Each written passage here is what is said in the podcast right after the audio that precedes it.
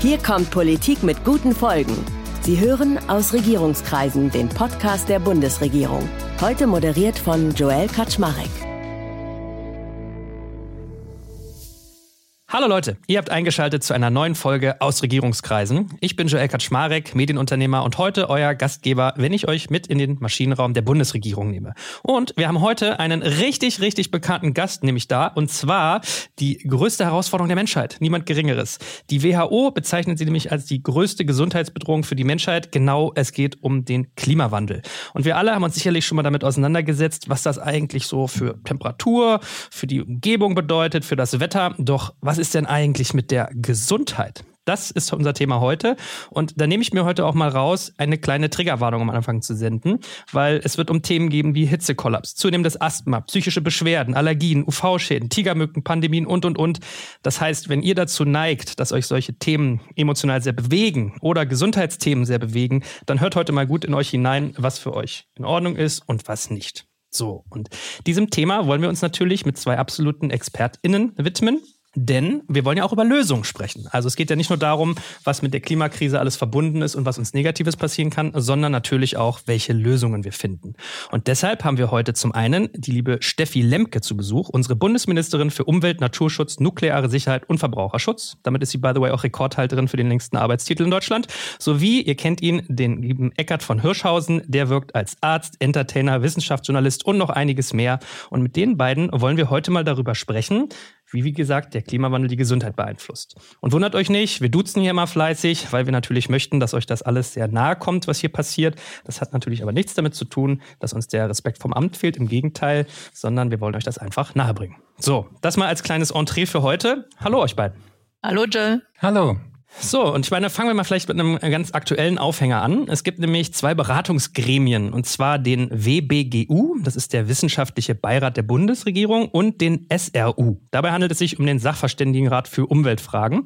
Und diese beiden haben ja jüngst, liebe Steffi, ein Gutachten zu Umwelt und Gesundheit veröffentlicht. Und um es kurz zu machen, herausgekommen, darf man, glaube ich, sagen, ist ein ziemlicher Weckruf, weil die Gesundheitsdimensionen des Umwelt-, Natur- und Klimaschutzes halt deutlich ernster zu nehmen sind als bisher gedacht. Und von daher, was hat denn der Bericht Bericht mit dir persönlich so gemacht und auch in deinem Ministerium ausgelöst? Vielleicht fangen wir so mal an. Erstmal ist es toll, dass diese beiden Gremien sich zusammengeschlossen haben, um einen gemeinsamen Bericht rauszugeben, äh, weil das natürlich ähm, die Durchschlagkraft von solchen wissenschaftlichen Erkenntnissen dann verstärkt. Und ähm, für mich ist es ehrlich gesagt in allererster Linie Rückenwind, weil äh, diese beiden Gremien und dieser Bericht äh, genau sagen, es muss das gemacht werden, woran das Bundesumweltministerium arbeitet.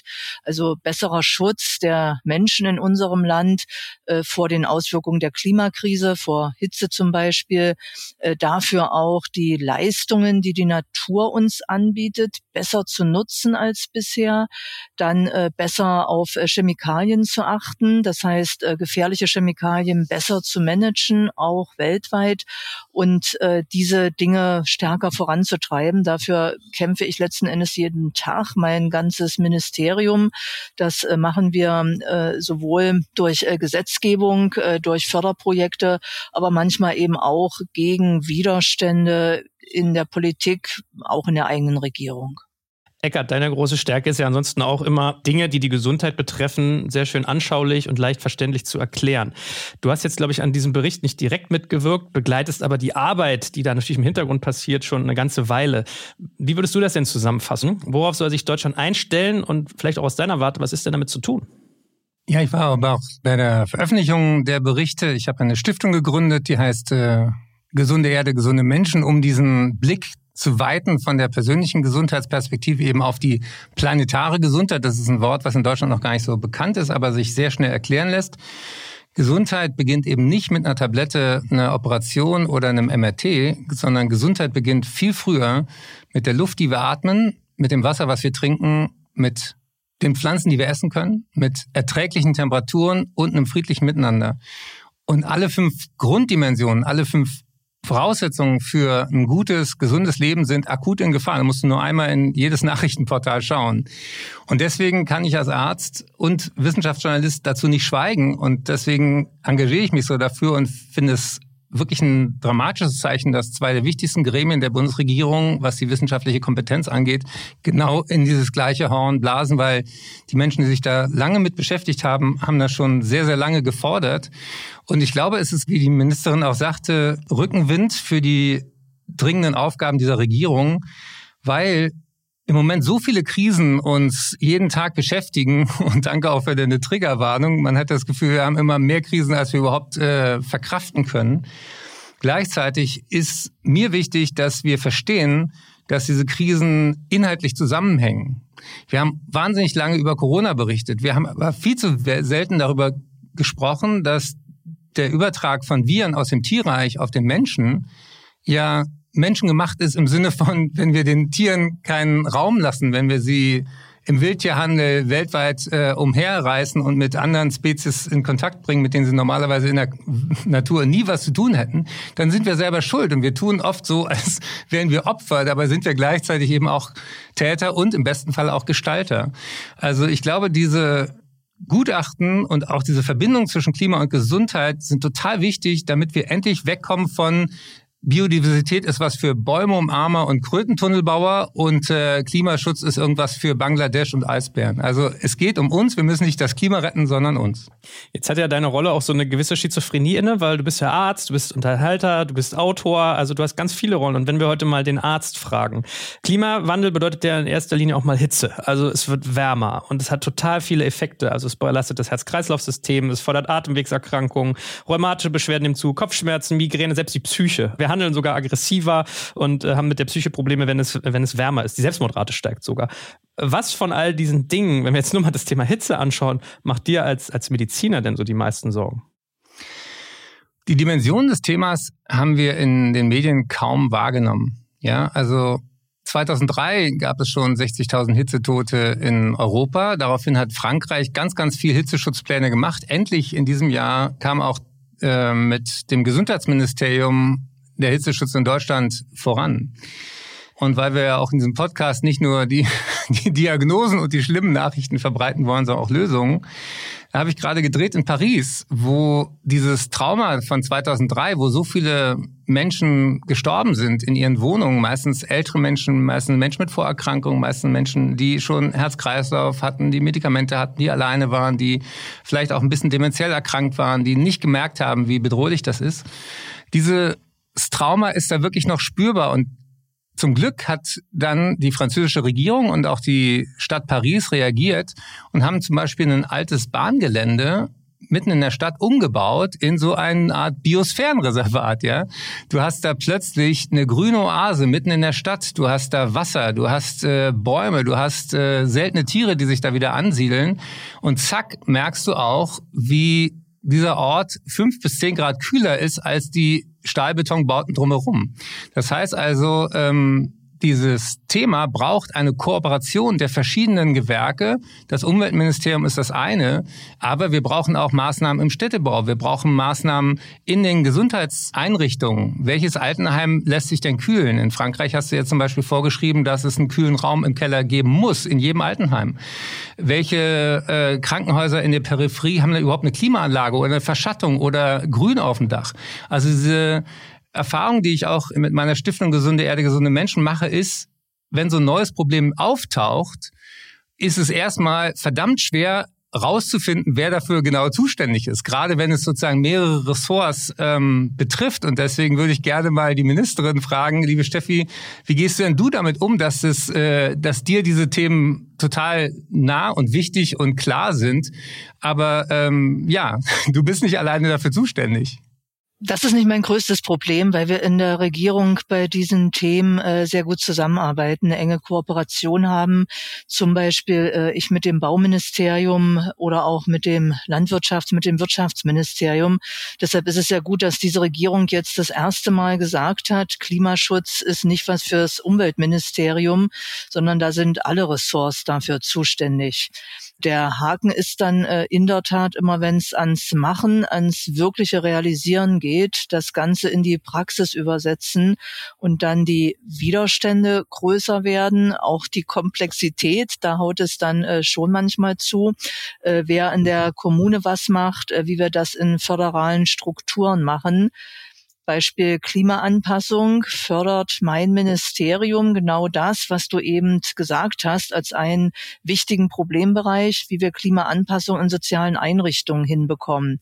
Also Krankenhäuser, Pflegeeinrichtungen, äh, Kitas, wo die Menschen sehr viel Zeit verbringen, die besonders anfällig sind bei Hitzeereignissen, also die dann besonders unter Herz-Kreislauf-Problemen leiden oder kleine Kinder, die sich eben aufgrund äh, der Körperentwicklung noch nicht so gut an Hitze anpassen können.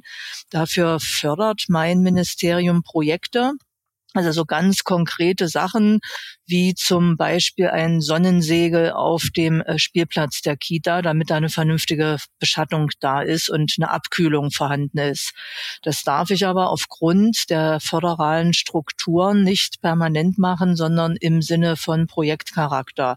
Und das ist in Zeiten, wo wir merken, dass äh, die Klimakrise schon näher an uns rankommt. Ja, ich sage so ein bisschen, die Einschläge kommen näher.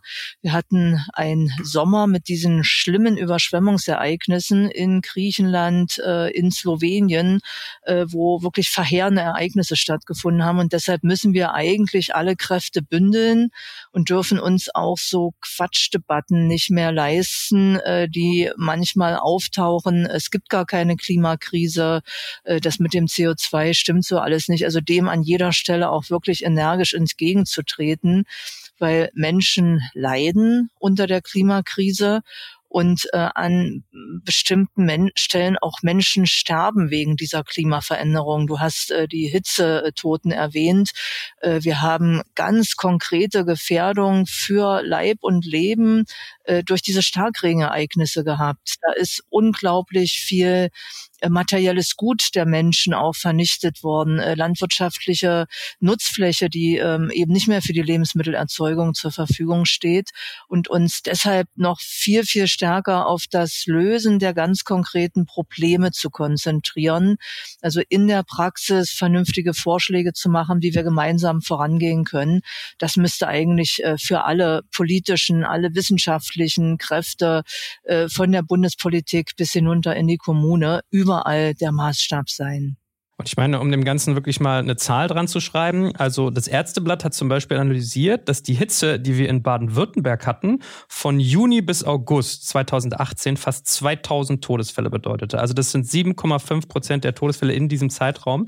Und jetzt ist ja mal interessant von dir zu hören, was tut denn die Bundesregierung schon und wie priorisiert ihr auch? Also da geht es ja wirklich erstmal nur um Wärme, um sozusagen Temperatur und was es mit dem Körper macht. Zu den ganzen indirekten Themen kommen wir ja gleich noch. Aber wir habt bestimmt schon Werkzeugkasten, den wir ja mal betrachten können. Das ist das eine Förderprogramm, das ich eben erwähnt habe. Ja, Klimaanpassungsmaßnahmen in sozialen Einrichtungen, wirklich ganz handfest äh, diese Baumaßnahmen, Umbaumaßnahmen finanziell zu unterstützen. Das zweite ist, dass wir ein Zentrum Klimaanpassung eingerichtet haben, in dem sich äh, die Kommunen oder auch die Einrichtungen Beratung holen können. Was ist jetzt eigentlich das Sinnvollste oder was sollte ich als erstes machen? Was ist das Wichtigste? Denn äh, Klimaanpassung ist ja in äh, Dessau was anderes als in Deggendorf oder in Berlin oder in Köln, da maßgeschneiderte Antworten zu finden. Dafür haben wir dieses Zentrum eingerichtet und wir fördern Klimaanpassungsmanager in Kommunen. Also Leute, die Ahnung davon haben und in den jeweiligen Kommunen sagen können, die Maßnahme ist sinnvoll. Die kostet im Übrigen auch nicht so viel Geld. Die sollten wir als erstes machen. Fläche entsiegeln im Stadtzentrum, damit auch dort Wasser besser versickern kann, äh, Abkühlung erfolgen kann äh, oder eben äh, öffentlich Trinkwasserbrunnen aufzustellen. Das haben wir in ein Gesetz geschrieben, dass die Kommunen das machen sollen, machen müssen, damit jeder Mensch jederzeit Zugang zu Trinkwasser hat und halt auch gerade, wenn man sich im Freien aufhält, ähm, diese Möglichkeit dann hat. Das ist auch in ganz vielen Kommunen schon passiert. Es machen sich sehr, sehr viele längst auf den Weg und äh, das geht Hand in Hand. Und das Zweite ist, dass der Bundesgesundheitsminister jetzt einen Hitzeaktionsplan Plan vorgelegt hat, der dann auch sehr, sehr stark auf die Gesundheitseinrichtungen eingeht. Äh, viele der Menschen, äh, die ähm, du eben erwähnt hast, äh, die in Verbindung mit Hitze gestorben sind, hatten beispielsweise keinen guten Trinkplan. Also Wasser trinken, so banal, so blöd, wie das klingt, ist eine der wichtigsten Maßnahmen, um sich vor Gesundheitsschäden durch äh, Hitze, vor Dehydrierung zu schützen. Und deshalb gerade in Pflegeeinrichtungen, Krankenhäusern darauf zu achten, dass die Menschen genug trinken. Wie gesagt, eine ganz banale Maßnahme.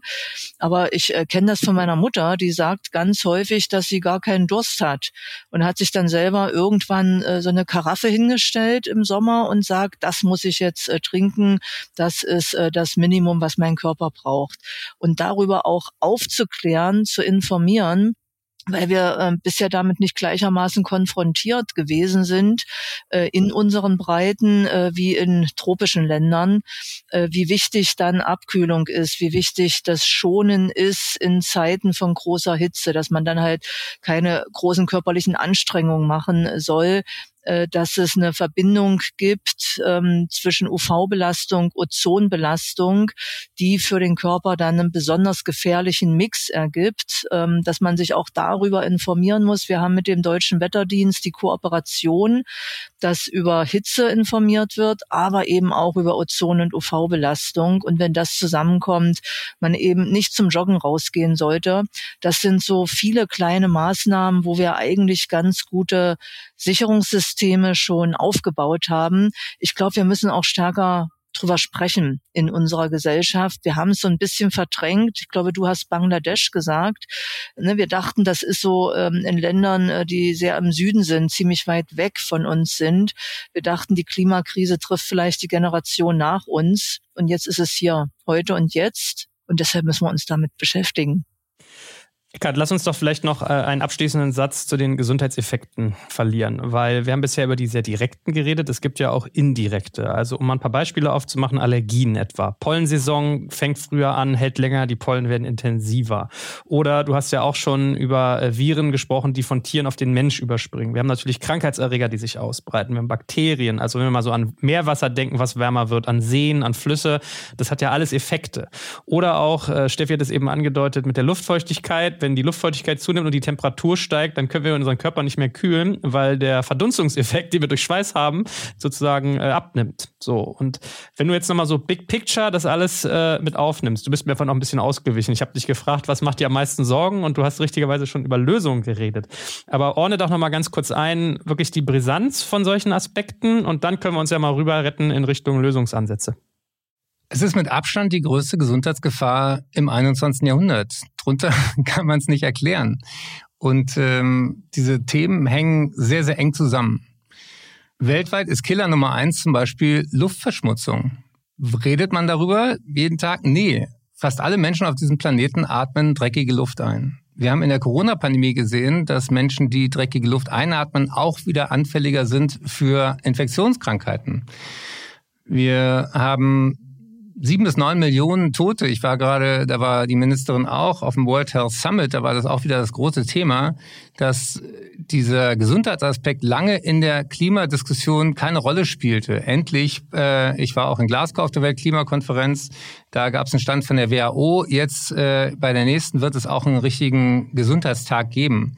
Und was die, äh, was Steffi auch gerade richtig gesagt hat, wir haben das lange weggeschoben, dachten, ja, irgendwann ist es ein Problem und irgendwo. Und ich glaube, dass sowohl das Ahrtal als auch dieser Hitzesommer 2023 so ein Augenöffner war. Ich lese gerade ein sehr spannendes Buch, das heißt äh, Bleibefreiheit von äh, Philosophin von Redeker heißt die, weil wir auch in diesem Sommer plötzlich konfrontiert waren, dass wir ja historisch Freiheit immer mit Reisen verbunden haben. Wir haben immer gedacht, äh, wenn wir endlich alle reisen können, äh, wohin wir wollen, dann sind wir frei. Und ich glaube, in diesem Sommer warst du heilfroh, wenn du nicht in einem brennenden Griechenland warst, wenn du nicht in äh, den Fluten in Italien warst oder plötzlich vom Hagelkorn getroffen wirst oder du den Wasserhahn aufdrehst und nichts rauskommt. Äh, Spanien, also all die Länder, die wir immer sozusagen mit Sehnsucht aufgesucht haben, weil wir ins Warme wollten, werden plötzlich zu Fluchtorten. Und ich glaube, dass das deswegen so ein wichtiges Aha ist, dass diese Gesundheitsdimension uns allen wichtig ist und auch allen heilig ist. Wir haben in Deutschland kommunikativ dieses Riesenproblem, dass alles, was mit Umwelt zu tun hat, immer mit einer Partei assoziiert wird. Und ich mache ganz viel Kommunikation eben auch über Klima und Gesundheit. Wer neugierig ist, findet auf unserer Seite auch so einen Medienservice. Da haben wir ganz viele von diesen Fakten auch zusammengetragen. Dieses Thema gehört weder einer Partei noch einer Generation noch irgendeiner bestimmten Bubble. Es geht uns alle an. Wir sind alle betroffen und wir sind die erste historische Generation, die hautnah mitkriegt, was passiert und wir sind die Letzten, die was dran ändern können. Also wir haben eine Jahrhundertaufgabe und weniger als zehn Jahre Zeit. Und diese Dringlichkeit haben viele wirklich noch nicht verstanden. Deswegen können wir gar nicht genug darüber reden, aber auch gerne über die Lösungen, weil sonst werden wir alle noch depressiv heute. ich glaube auch. Steffi, es kam ja auch eingangs schon ähm, eine interessante Frage, die ich nochmal vertiefen möchte mit dir. Und zwar, wir haben aus dem Publikum, wir sammeln auch immer gerne mal Stimmen vom Volke sozusagen ein, ähm, eine Frage, die über auf eure Zusammenarbeit abzieht. Und die klingt so. Aus anderer Perspektive. Ja, hallo und einen lieben Gruß in die Runde. Mein Name ist David Wortmann. Ich bin selber Unternehmer und Politikberater im Bereich Klimaschutz und Cleantech. Die Frage, die mich total interessiert in Richtung der Umweltministerin ist, Gibt es denn bereits schon eine Zusammenarbeit zwischen dem Umweltministerium und dem Gesundheitsministerium, um integrierte Ansätze zur Bewältigung von den klimabedingten Umweltauswirkungen auf die Gesundheit der Bevölkerung zu entwickeln?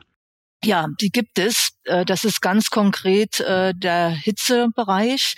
Das heißt, hier arbeitet das Umweltministerium ganz eng mit dem Gesundheitsministerium zusammen, um besseren Hitzeschutz für unsere Bevölkerung zu ermöglichen. Deshalb äh, haben wir auch diesen Hitzeaktionsplan zusammen entworfen und dann vorgestellt. Und das ist ähm, der Punkt, den ich vorhin beim Deutschen Wetterdienst erwähnt hatte, den ich unglaublich wichtig finde, dass wir nicht nur auf die Temperatur gucken, sondern auch auf sowas wie Ozon- und UV-Strahlung, wo zum Beispiel das Bundesamt für Strahlenschutz, ja, das gehört zum Bundesumweltministerium, die Daten liefert, die wir dann so für die Menschen aufbereiten, dass man sich über Risiken gerade an heißen Tagen umfassend informieren kann. Das heißt, nicht auf eine singuläre Geschichte zu gucken, sondern auf alle gemeinsam. Und äh, ich bin da sehr bei dem, was Eckert von Hirschhausen gesagt hat. Es darf nicht sein, dass äh, Umwelt äh, oder Gesundheit oder jetzt die Verbindung zwischen den beiden irgendwie einem Ressort zugeordnet werden. Ja, das ist äh, eine so große Bedrohungslage einerseits und eine so große Aufgabe, uns darauf vorzubereiten und anzupassen und äh, andererseits den CO2-Ausstoß zu reduzieren, dass das wirklich alle angeht und das alle machen müssen. Das geht überhaupt nicht mehr anders heutzutage. Und äh, wenn ich da auf jeden Fall irgendetwas nicht haben möchte, dann ist das Ownership. Also jedes einzelne Ressort oder jede einzelne gesellschaftliche Kraft wäre damit überfordert, das alleine zu machen. Und ähm, es gibt ja auch äh, in unseren äh, Kommunen überall Menschen, egal in welcher Partei die sind oder was die für einen Job haben, wie alt die sind. Es gibt überall welche, die die Dramatik des Problems erkannt haben und äh, die die vielen kleinen Schritte, die wir gehen können, die wir gehen müssen, um uns selber zu schützen, auch schon längst angefangen haben zu gehen. Und das ist ehrlich gesagt das, was mir dann auch äh, Mut gibt, dass wir diese vielen verschiedenen Problemlagen, die jetzt eben zusammenkommen, auch wirklich bewältigen können. Das heißt, äh, bisher ist den Menschen immer noch was eingefallen, um gegen solche Krisen vorzugehen. Und ähm, ich bleibe der festen Überzeugung, dass uns das auch diesmal gelingen wird. Hauptsache, du sagst jetzt nicht Technologieoffenheit. Dann, dann bin ich. Nee, ich habe immer gesagt, weißt du, beim, äh, beim Thema Wasser, das ist ja eins, was uns beide, glaube ich, äh, sehr, sehr stark umtreibt, ne, als äh, das wichtigste Gut, was wir haben, unser Lebenselixier und äh, so ein unglaublicher Luxus, wie wir in Deutschland haben, dass du jederzeit irgendwo hingehen kannst, an so einem Rad an der Wand drehst und dann kommt da sauberes Trinkwasser raus, äh, kühl, äh, dass du jederzeit zu dir nehmen kannst. Das kennen ja wahnsinnig viele Länder auf der Erde überhaupt nicht. Diesen Luxus auch anders wertzuschätzen, das ist mir ein wirklich wichtiges Anliegen. Und ich habe immer gesagt, äh, beim Thema Wasser sind wir überhaupt nicht technologieoffen. Weder wir Menschen äh, noch Pflanzen und Tiere. Wir brauchen es schlichtweg und zwar jeden Tag. Ich möchte das gerne noch ergänzen, weil eine große und gefährliche Illusion ist immer, dass wir uns irgendwie entweder rauskaufen können durch irgendeinen magischen Staubsauger, den wir erfinden, der plötzlich alles CO2 wieder aus der Atmosphäre holt. Das ist physikalisch äh, Bullshit, das muss man auch so sagen. Zweitens ist die große Illusion, wir können uns irgendwie anpassen. Ja, Menschen äh, in anderen Ländern leben schon lange mit der Hitze. Die leben auf einem extrem, sagen, fragilen Extrem, wo, und das ist jetzt auch leider Fakt, wir werden 2030 schon das 1,5 Grad Ziel reißen. Das heißt, diese Kipppunkte, wo du mit keinem Geld der Welt, mit keiner Innovation und auch mit keiner Reue wieder zurückkommst, werden immer realistischer. Und äh, das ist etwas, wo natürlich bei allem, was wir über Lösungen reden, mir auch ganz wichtig ist zu sagen, es geht alles unfassbar langsam. Samira El-Ouazil sagte, das ist doch wie eine Bombe in Zeitlupe. Und wenn wir jetzt eine Bombenwarnung bekämen, dann würden wir alle sofort reagieren. Aber weil es eben sozusagen in Zeitlupe passiert, sind wir Menschen extrem gut da drin, das die ganze Zeit vor uns herzuschieben. Und ich habe, damit es etwas äh, humoristisch vielleicht wird, auch einen Vergleich. Unser Verhalten der Klimakrise gegenüber ist so ein bisschen wie, wenn man nachts wach wird mit voller Blase. Hat jeder schon mal erlebt. Du weißt genau, was du jetzt tun musst. Du weißt auch, es wird von alleine nicht besser werden, sondern immer nur schlechter. Aber was tun wir? Wir machen die Augen zu und denken, wenn ich mich hin und her drehe, dann geht das Problem von alleine weg. Und das ist es nicht. Also wir müssen die Augen öffnen, wir müssen hingucken, wir müssen tun, was zu tun ist und dann können wir wieder ruhig schlafen. Und deswegen versuche ich eben auch über die Co-Benefits, also über die Vorteile zu sprechen, wenn wir Anpassungen machen. Ja, wenn ich durch Kopenhagen mit dem Rad fahre, dann spüre ich keine Sekunde irgendwas von Verzicht. Das ist einfach eine der lebenswertesten Städte in Europa. Wenn ich durch Berlin, meine Heimatstadt, mit dem Rad fahre, dann bin ich ständig in Angst von irgendeinem LKW übermüdet ohne Rückspiegel und äh, toten Winkelradar da äh, über den Haufen gefahren zu werden. Ja, das ist ein völlig anderes Spiel. Wenn ich in einer in einem Restaurant ein leckeres pflanzenbasiertes Essen kriege und idealerweise auch in jedem Krankenhaus in dieser Republik, in jeder Kita und jeder Schule, dann ist es doch kein Verzicht. Wenn ein Verzicht, dann ist es ein Verzicht auf Herzinfarkt und Schlaganfall. Eine pflanzenbasierte Ernährung ist das Beste für deinen Körper und für die Erde. Das heißt, lasst uns darüber reden, was haben wir zu verlieren, ja, aber was könnten wir alles gewinnen? Wir könnten es gesünder haben und echt schöner als jetzt. Endlich mal erklärt. Steffi, das ist ja ein guter Auftakt, um nochmal über den Eingang unseres Gesprächs zu reden. Da haben wir ja nämlich diesen Bericht aufgegriffen, also das Gutachten, was unter anderem vom WBGU äh, initiiert wurde. Was passiert denn jetzt eigentlich mit den Ergebnissen? Und vielleicht auch mal ganz konkret, werden jetzt irgendwie Budgets dafür genutzt? Gibt es Gesetzesentwürfe, die anders behandelt werden auf Basis dieser Dinge? Also welchen, welchen Effekt äh, setzt ihr denn jetzt um? Ich nehme mal zwei Beispiele raus, um es möglichst konkret zu machen. Das erste ist, dass das Gutachten ja gesagt hat, dass die Ökosysteme stärker eingesetzt werden sollen als Schlüssel zur Bewältigung der Krisen.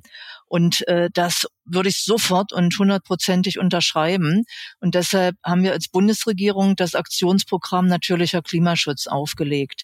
Damit wollen wir CO2 in natürlichen Ökosystemen speichern. Also um es konkret zu machen, Moore renaturieren, Auen renaturieren, alte Wälder erhalten, oder intakte Böden haben. Ja, wenn ein äh, Boden viel Humus hat, da viel Biomasse, viel Biodiversität drin ist, dann speichert der auch mehr CO2.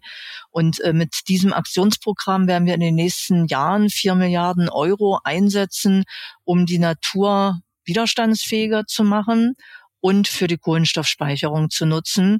Und der dritte Benefit, den wir dann auch noch haben, ist einer für die Biodiversität und auch noch für die Wasserspeicherung. Das ist so eine ganz äh, konkrete Untersetzung von den Empfehlungen, die uns das äh, Gutachten gegeben hat.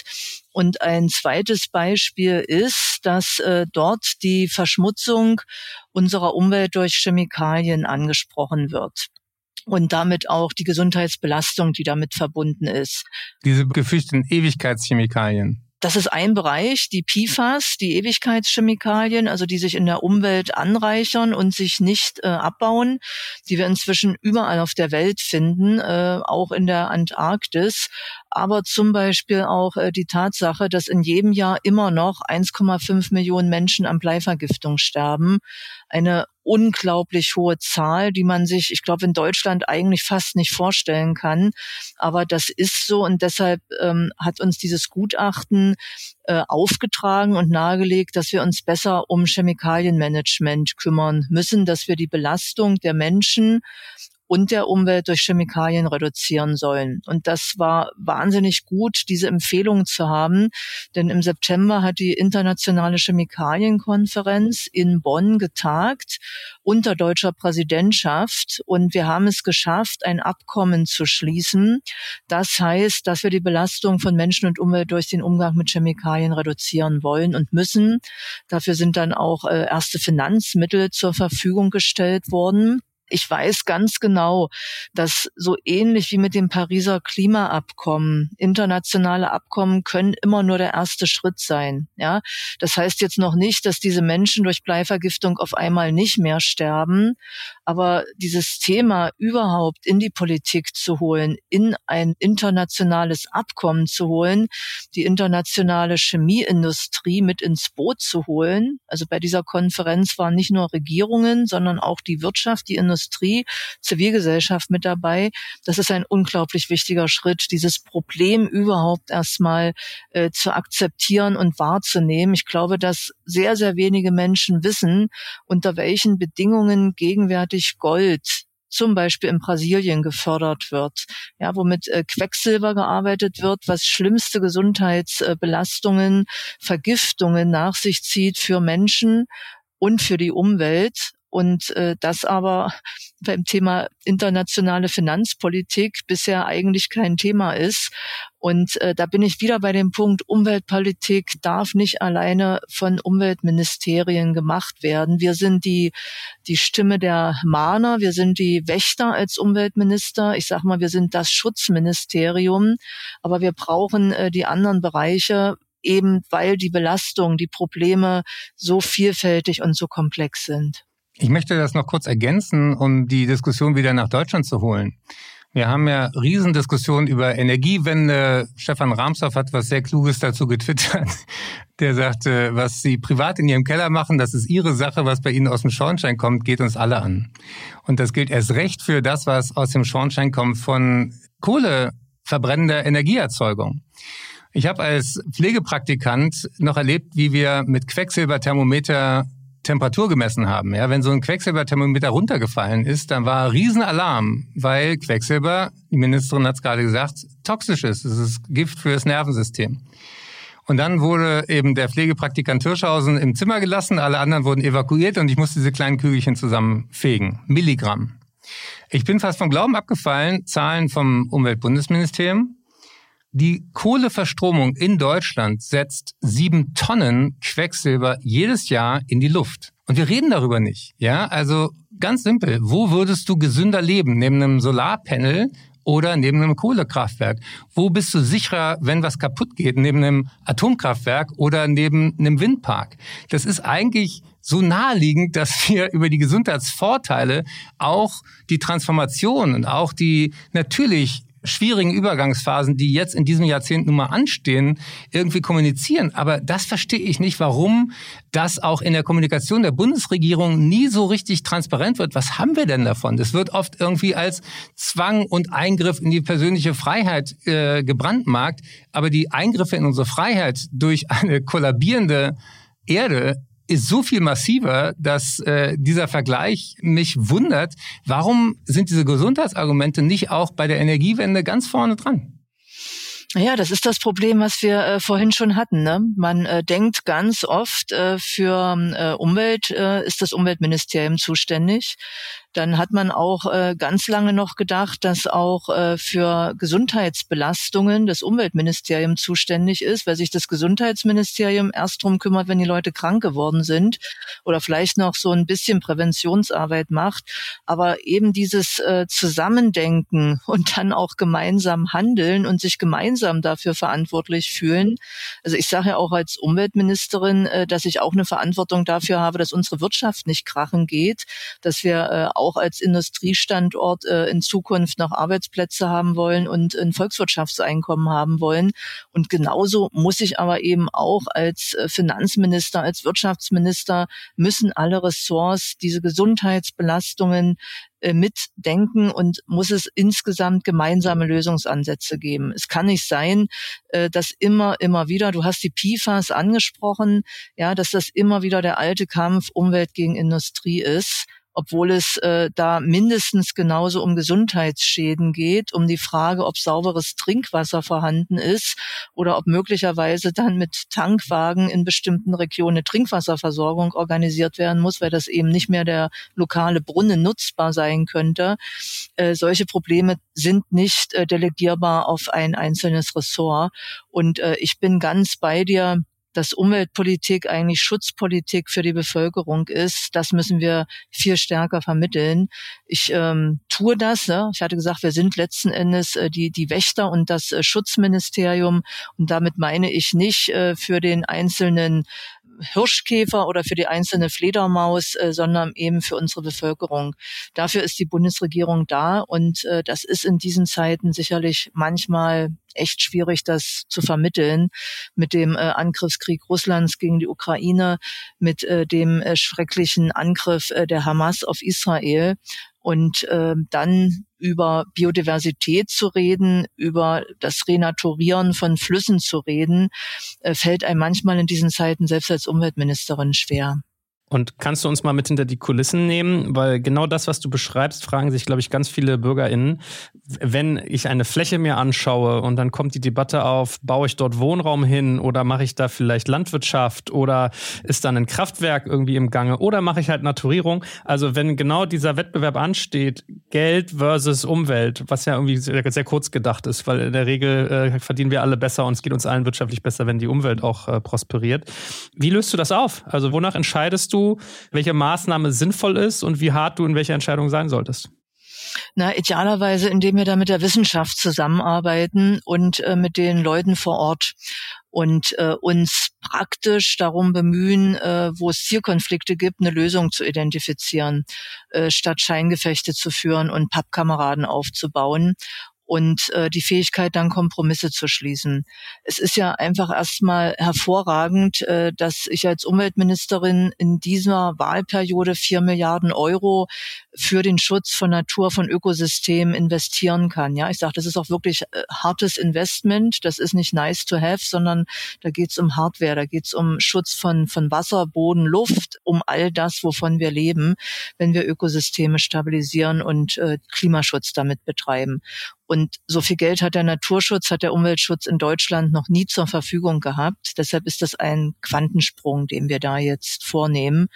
Und ähm, wir haben vielleicht noch so ein zweites praktisches Beispiel, äh, gerade die Debatte darüber, dass wir äh, Wohnraum brauchen. Ne? Die äh, Mietmärkte äh, sind teilweise explodiert. Äh, es gibt äh, richtige Mangelsituationen, lange Schlangen bei Wohnungsbesichtigen. Es soll neu gebaut werden. Und ähm, gab jetzt auch die Vorstellung, dass auch auf der grünen Wiese gemacht werden soll. Da habe ich gesagt, okay, wenn äh, der Druck, wenn die Not so groß ist, dass wir wirklich neue Fläche in Anspruch nehmen müssen dafür, obwohl wir uns eigentlich auch mal als Gesellschaft gesagt haben, wir dürfen nicht noch mehr Fläche versiegeln. Äh, wenn ich sage, wir gehen jetzt wirklich auf die grüne Wiese, weil das notwendig ist, um Unterkünfte zu haben, dann muss das gleich von Anfang an äh, sowas wie eine Schwammstadt sein. Ja, also eine wirkliche grüne Stadt, grünes Stadtviertel, wirklich blaues Stadtviertel mit äh, einer guten äh, Umweltwirkung, ähm, mit tollen Lebensbedingungen, äh, die die Menschen auch schützt vor einem Starkregenereignis. Also wo von Anfang an mitgedacht wird, dass es zu viel Wasser geben kann, Starkregen, dass es zu wenig Wasser geben kann, Dürre und äh, das von Anfang an so zu bauen und zu entwerfen, äh, dass es was was Schönes wird für die Leute, die da leben und vorausdenkt, was uns in den nächsten Jahrzehnten hier bevorsteht.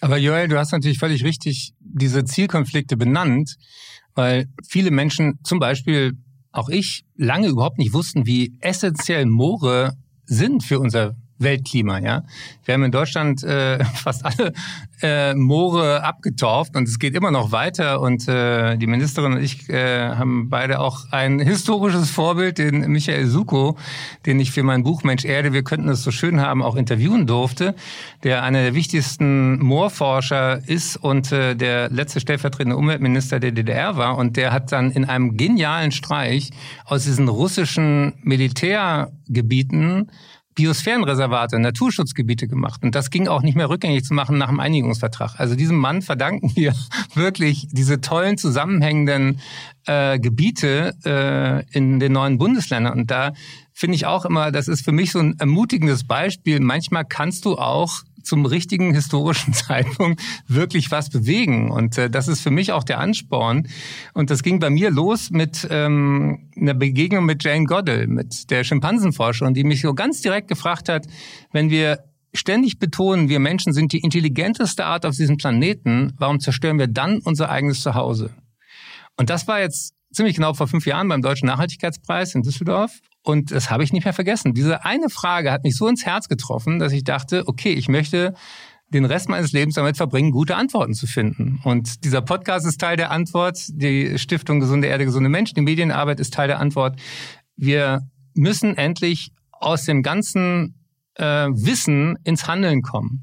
Und auch gerade wenn die Ökonomen dann sagen, oh, hier ist aber äh, wirtschaftlicher irgendwie Landwirtschaft zu betreiben, als das Moor zu erhalten, muss man sich einfach nur mal klar machen, was kostet es uns, weiter nichts zu tun? Was ist the cost of inaction? Beispiel vom World Health Summit, die nächste Pandemie zu verhindern, würde nur ein Prozent von den Kosten der letzten Pandemie uns erfordern. Und wir kriegen dieses Geld nicht zusammen. Also langfristig ist das teuerste, was wir tun können, nichts. Und wenn man damit auch den Ökonomen mal kommt, dann kommen die hoffentlich auch ins Grübeln, denn wir werden alle gefragt werden, was habt ihr 2023 gewusst? Was stand in eurer Macht und was habt ihr damit tatsächlich konkret umgesetzt? Und dann wünsche ich uns allen, dass wir gute Antworten haben. Und sag mal, Eckert, wir kommen ja langsam auch zum Schluss. Und da das war ich... schon mein Schlusswort. nee, noch darfst du nicht hier, bist du nicht von der Leine äh, vom Haken. Ein, eine Sache, die mich noch interessieren würde, ist, äh, Deutschland hat ja immer so ein Thema mit Verbotsdebatten. Also das ist ja immer, verbiete dem Menschen etwas und er wird eher rebellisch und schaffe es irgendwie, ihn von etwas zu überzeugen und auf einmal wird energiefrei. Was würdest du denn tun? Also was glaubst du, wie man Menschen hierzulande gezielt mitnehmen kann, wenn du jetzt zum Beispiel in der Rolle von der Regierung wärst? Verbote sind super. Verbote fördern Kreativität. Als 1987 im Montreal-Abkommen gesagt wurde, wir verzichten auf FCKWs, war das eine der umweltpolitisch besten Entscheidungen, die wir als Menschheit jemals getroffen haben. Da profitieren wir heute noch von, auch wenn keiner mehr weiß, was damals die einzelnen Menschen waren, die da in diesem Gremium waren. Es hat funktioniert. Es hätte nicht funktioniert, hätten wir gesagt, oh, versuch doch mal ein bisschen mit Selbst, äh, mit Selbstverpflichtung, ein bisschen weniger davon und so. Bullshit, ja.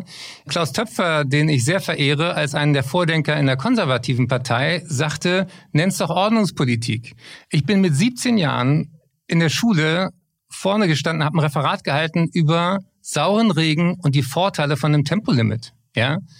Das ist 40 Jahre her wir sind kein Deut weiter und müssen uns immer noch anhören, dass wir nicht genug Schilder hätten für ein Tempolimit. Ich werde, je länger ich mich damit beschäftige, immer ungeduldiger und auch immer äh, wütender auf diese ausweichenden Debatten, die auch die Ministerin ja vorhin auch schon angedeutet hat.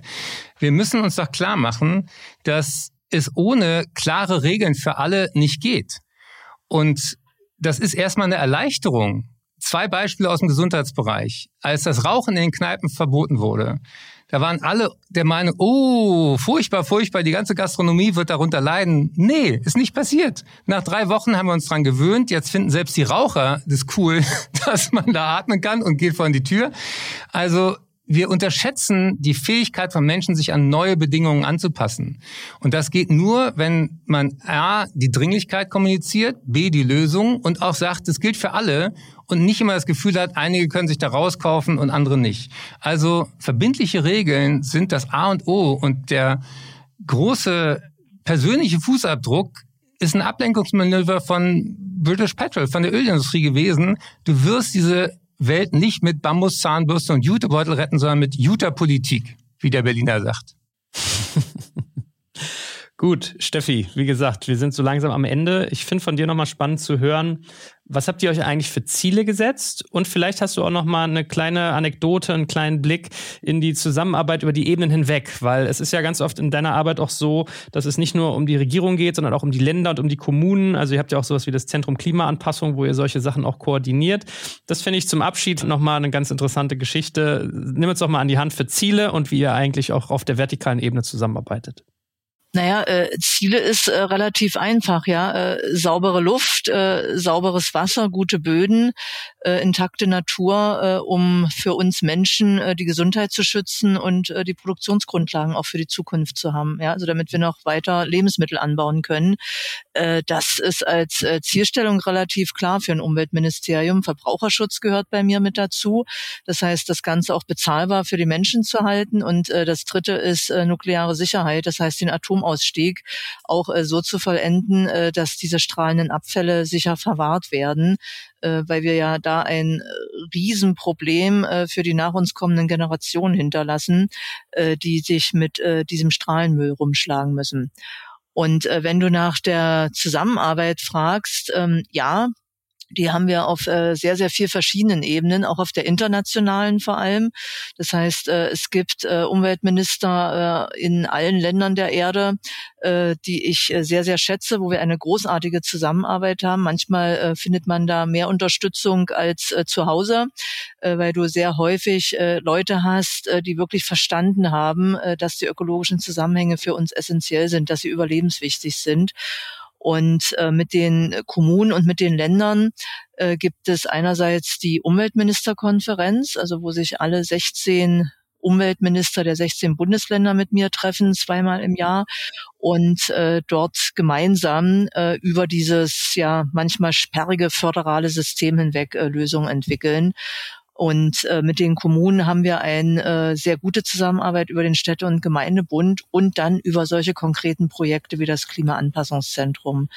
Weil die meisten Maßnahmen, über die wir jetzt hier eine Stunde geredet haben, müssen in den äh, Dörfern und in den Städten gemacht werden. Ja, die werden letzten Endes nicht im äh, Deutschen Bundestag oder auch nicht ähm, im äh, Landesparlament umgesetzt, sondern ganz konkret handfest vor Ort. Und deshalb ist es unglaublich wichtig, äh, dass wir mit den Menschen, mit den Bürgermeistern, mit den äh, Kommunalverwaltungen vor Ort zusammenarbeiten. Und da haben wir eine ziemlich gute Struktur. Gut, ihr beiden, ich danke euch ganz, ganz herzlich für die Aufklärungsarbeit heute, natürlich aber vor allem auch für den Beitrag, den ihr beide leistet. Also wir haben, glaube ich, gemerkt, es ist ein sehr vielschichtiges Problem, vor dem wir stehen. Es ist sehr pressierend und dafür ganz, ganz herzlichen Dank an Steffi Lemke, unsere Bundesministerin für Umwelt, Naturschutz, nukleare Sicherheit und Verbraucherschutz und den Wissenschaftsjournalisten und Arzt Eckart von Hirschhausen. Freuen uns, wenn ihr das nächste Mal auch wieder einschaltet. Ich bin Joe Eckart Schmarek. Vielen, vielen Dank. Bleibt allzeit gesund und auf bald. Das war aus Regierungskreisen. Mehr Informationen und viele andere Themen finden Sie auf bundesregierung.de und auf unseren Social-Media-Kanälen.